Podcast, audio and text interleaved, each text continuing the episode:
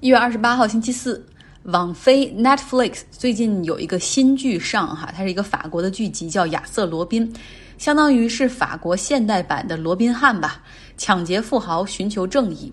他的创作与法国二十世纪初的系列小说《绅士侠盗》有很大的关联。那这部剧集目前在 Netflix 上面超过了西班牙的电视剧《纸钞屋》，成为了最受欢迎的剧集。那个《纸钞屋》是现象级的神剧啊，是讲八个盗贼把自己反锁在西班牙皇家造币厂里面准备印钱，是有那种强烈的反资本主义的情绪。其实这两个。这么受欢迎的所谓神剧题材都很相似，就是都是对眼下的社会财富严重不均、贫富差距扩大的一种情绪上的宣泄。这种宣泄情绪就像是看到了美国散户逼空机构，很多人甚至没参与也没赚到钱，但是也很激动。今天呢，抱团的散户继续去炒作 GameStop 这只股票，今天在交易日内上涨了百分之一百三十四点八。另外呢，电影院 AMC 这只股票在交易日里上涨了百分之三百。要知道，现在大部分全美的他们的电影院都是关门的状态，这公司离破产也不远了。黑莓今天上涨了百分之三十二，但是呢，这些股票在盘后交易时段都出现了暴跌，像 AMC 电影院在这个盘后一度暴跌百分之四十，那么 GameStop 跌了百分之三十，黑莓一度跌百分之二十等等。看今天下午，我有一个好朋友都给我发了信息，说据说诺基亚要成为下一个牛散吊打华尔街的目标啊，然后说可以去买入。我感觉这个确实很疯狂，连我这样就离资本市场这么远的都收到了信息。在美国的资本市场里面，个人投资者一直都被认为是 dumb money 蠢钱，无法和靠投资为生哈，有着量化交易工具，然后会有顶尖的分析师研报支撑的机构对抗。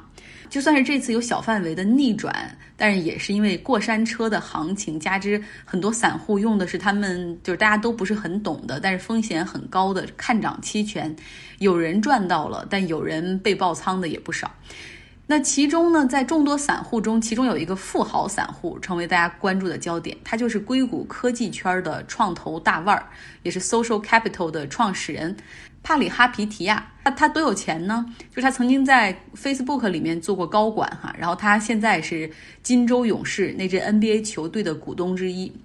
这个人在 Twitter 上号召粉丝们一起去买入 GameStop，然后还晒了自己的交易截屏。他用十二万美元，然后在 GameStop 上面啊买看涨期权，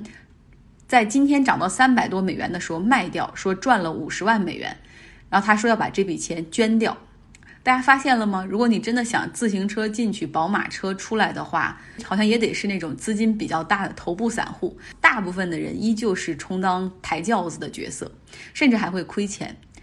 那么，在华尔街对冲基金圈指责散户通过社交媒体来串通交易的时候，帕里哈皮提亚他则为散户说话。哈，他说：“你们这些对冲基金那么贪婪，一直都是在。”试图操纵股价，你们随便赚百分之一百四十就是正常的。那现在散户能赚钱就说不通了吗？这次是散户集体向机构统治的金融市场发起的革命性的冲击。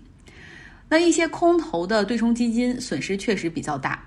但是 CNBC 的嘉宾评论员也是说哈，说你别以为真的是机构亏钱，那机构背后的投资者又是谁呢？实际上有不少的退休金和养老金，最后损失的还是百姓。被散户集中盯上的股票行情很疯狂，但是今天美国股市整体却出现了大幅下跌，纳斯达克指数跌百分之二点六，标普五百跌百分之二点五，道指跌百分之二，成为了从去年十月份到现在表现最差的一个交易日。原因也是看着散户们都这么疯狂，那这个股市是不是真的见顶了呢？而另外一个原因就是今天是四季度以及年报公布的日子哈。像波音这样的公司全年亏损将近一百二十亿美元，那销售额下滑百分之二十四，创造了公司历史上最大的亏损。那么因为国际旅行需求的大幅下降，航空公司购买七七七 X 大型客机的意愿也下降。那么，波音虽然说他们的那个问题机型导致了两次坠机事故的问题机型波音737 MAX 最近被监管部门解封，像美国、加拿大、包括巴西、欧盟、英国都开始允许这个机型复飞了，但是整个市场却看不到太多对于航空制造业的利好。迪士尼的业绩也很糟糕，因为现在大部分的迪士尼都属于关门的状态，就是像加州的迪士尼只能借给政府用于注射疫苗来用，在去年的净亏损是二十八亿美元。那相比之下呢，科技行业好像还是很热哈，然后业绩也不错。呃，我说的是苹果，它因为手机热卖，那季度销售额突破了千亿美元，就是一个非常好的样亮丽的业绩。说一句国内的资本市场吧，好像国内的股市不错，基金的热情也很高哈。像易方达的基金经理张坤都上了热搜，还有很多他的粉丝会，什么爱坤哥什么的，从来没有想到，就有一天这个基金经理也也有这样的明星待遇。那我看了易方达其中一支比较所谓经典的基金投资组合里面，十个股票七个是白酒。这样的太趋同的布局，我就不知道如果白酒板块下跌或者崩盘，那么这样的一个基金的组合，它的风险能力到底会怎么样？来说说疫情吧。美国最近的疫情每日新增感染下降到了十五万例，比之前顶峰时候的每天二十八万例，那真是下降了很多。啊！但是大家一听这数据，还是觉得很恐怖哈。但是各地的病床数量明显有好转，像加州在居家隔离下这个 lockdown 下令一个多月之后，终于开始重启，允许餐厅、咖啡、酒吧恢复户外就餐。那病例为什么会大幅下降呢？《纽约时报》做了一个粗略的分析，原因之一呢就是检测量大幅下降，在圣诞节前后那个时候。病例激增是因为很多人有出行的要求，有的时候要回家探亲，有的要坐飞机，很多人就去做了检测。但是现在就没有这样的做检测的需求，所以检测量低了，新增感染也就少了。第二个更可怕的事实就是我们用带引号的群体免疫哈，美国目前公布的感染案例是两千五百万。那你要考虑到他们身边的这种密切接触者，《纽约时报》估计美国三分之一的人口已经感染了或感染过病毒。那当然，得过的人还会再次感染，但是被再次感染的难度哈和时间都可能要更长，所以变相降低了新增的感染速度。另外还有一个坏消息，其实就是美国加州这边也发现了一种变异病毒。这个加州变异病毒和目前粗略来看，它和南非、巴西、英国的变异都不同，但是具体还不知道它是一个什么样的情况哈。今天呢，我去超市买东西的时候，广播里就是说停车场有免费的 COVID-19 的检测，两天就可以出结果。现在看起来，在美国检测的这个瓶颈是完全被克服了。哎，什么时候能在广播里听到说停车场就可以打 COVID-19 的疫苗？我觉得这个克服疫情才真的有希望。说说荷兰吧，为了控制 COVID-19 的疫情，荷兰正在经历着居家隔离的政令，哈，比较严格，同时加宵禁的这种双重措施，结果就导致有一些人不满，哈，他们组织抗议，还演变成了暴力。像阿姆斯特丹和鹿特丹等城市的地区都出现了对商铺的打砸抢，在社交媒体和即时通讯工具上，哎，甚至你看到这样的话，就是说带着棍子过来吧，拿走一切，然后发一个地标，就是号召大家都去抢。这样的暴力事件进行了三天的时间，一些小城市甚至有人冲击砸毁了 COVID-19 的检测中心。有不少极右翼分子出现在了这种人群之中，他们甚至还喊着 “Jew Jew”，就是要赶走犹太人的口号。联合国秘书长古铁雷斯在最近出出席犹太大屠杀幸存者的纪念活动上，他说：“反犹的情绪在 COVID-19 的疫情中上升了，我们绝对不能姑息，也不能放松警惕，必须坚定地反对谎言和仇恨。”为什么？这个疫情会导致反犹情绪的上升，这不得不说可怕的阴谋论。有阴谋论散布谣言说病毒是犹太人制造的，企图破坏世界经济的稳定性，从而操控世界。阴谋论的这个整个体系，不知道为什么一直都是反犹的。他们就是他们不承认曾经发生过犹太人的大屠杀。一直认为这个世界上控制这个控制整个世界的这个全部都是指犹太人等等，甚至在二零零一年九幺幺事件之后，就是反犹情绪在欧美大幅上升，因为有这种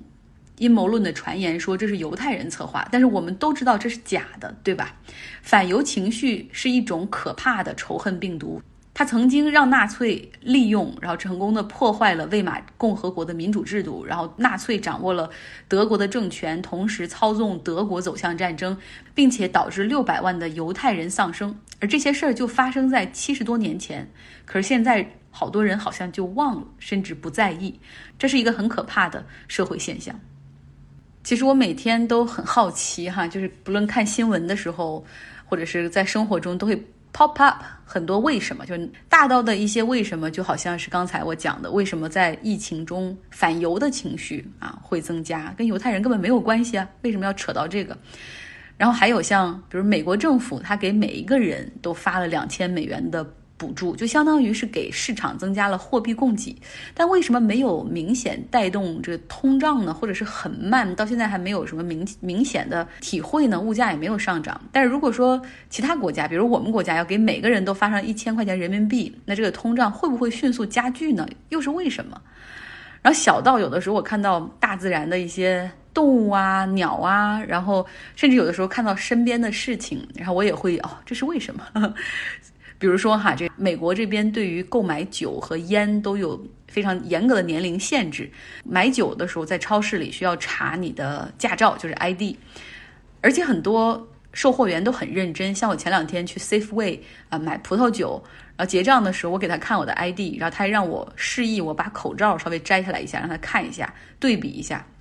然后我当时在想，哎呀，至于吗？看到新闻说有一家超市。就 Berkeley 的超市，他因为卖酒给未成年人，没有查驾照，然后结果他现在被吊销酒的牌照三个月。就这三个月里面，他不能够再卖任何的酒。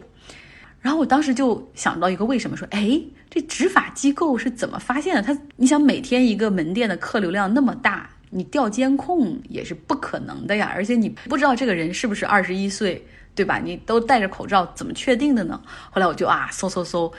发现。美国去管这个叫 Alcohol Beverage Control，